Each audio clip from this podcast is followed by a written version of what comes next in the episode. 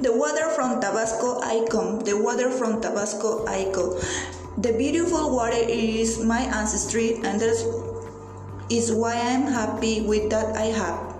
Those are the words of the Mexican poet Carlos Pellicer Cámara. Let's talk about Mexico.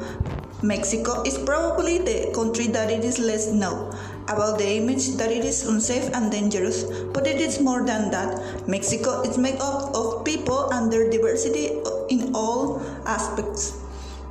This is a new project that I have decided to start telling you about my country, and you cannot help falling in love with it. Here we go.